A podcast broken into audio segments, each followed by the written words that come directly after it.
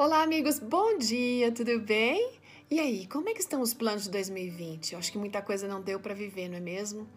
A gente entende tudo isso. Bom, Vamos lembrar aqui algo bem importante. Essas tragédias, dificuldades que acontecem na nossa vida, não é Deus que envia, é o inimigo. No entanto, Deus é maravilhoso porque ele sempre acaba transformando alguma tragédia em uma bênção. Ele tira das tragédias bênçãos para todos nós. E a gente percebe exatamente isso na vida da Rosilene Arcanjo da Silva. A Rosilene, gente, ela é casada e ela tem assim se dedicado para o cuidado da casa e sempre que pode ela dá testemunho dos milagres que Deus fez na sua vida. Ela tinha 26 anos de idade quando sofreu um acidente terrível.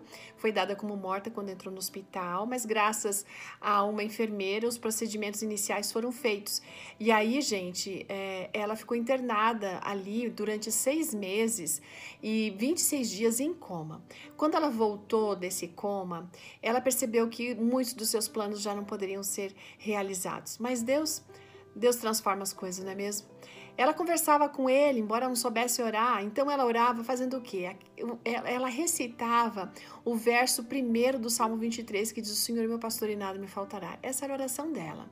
Os tratamentos que ela teve que fazer foram assim muito severos, exaustivos. As sequelas persistiram durante muito tempo. Ela teve que fazer muito sacrifício, até gente para poder voltar a andar e falar. E você pode imaginar a gravidade, hein?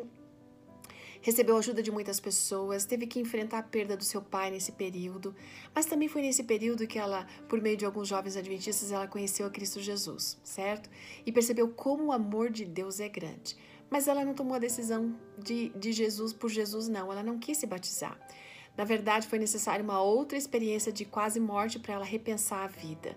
Quando ela fez a 15ª cirurgia no joelho esquerdo, ela foi mais uma vez desenganada, porque teve uma infecção generalizada e os remédios não faziam mais efeito. Mas ela disse que foi uma oração de uma criança que trouxe descanso e lucidez para ela. E ela se entregou a Jesus. Então ela conversou com Deus de uma forma muito séria. E ela prometeu que se o Senhor restaurasse a sua vida, ela é, testemunharia do amor do Senhor e serviria o Senhor para sempre. Bom, passaram-se alguns anos e ela teve um aneurisma na horta torácica ainda é, relacionado àquele acidente. Mas dessa vez ela sentia paz no coração, certo? E continuou assim tranquila. Ela se saiu muito bem nessa cirurgia, graças a Deus, e ela continua cumprindo a sua promessa, a promessa de servir ao Senhor.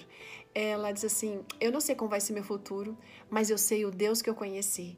Por isso eu vivo tranquila. Eu sigo confiante de que Deus está à frente de todas as coisas. E daí? E você? Está angustiado por alguma coisa?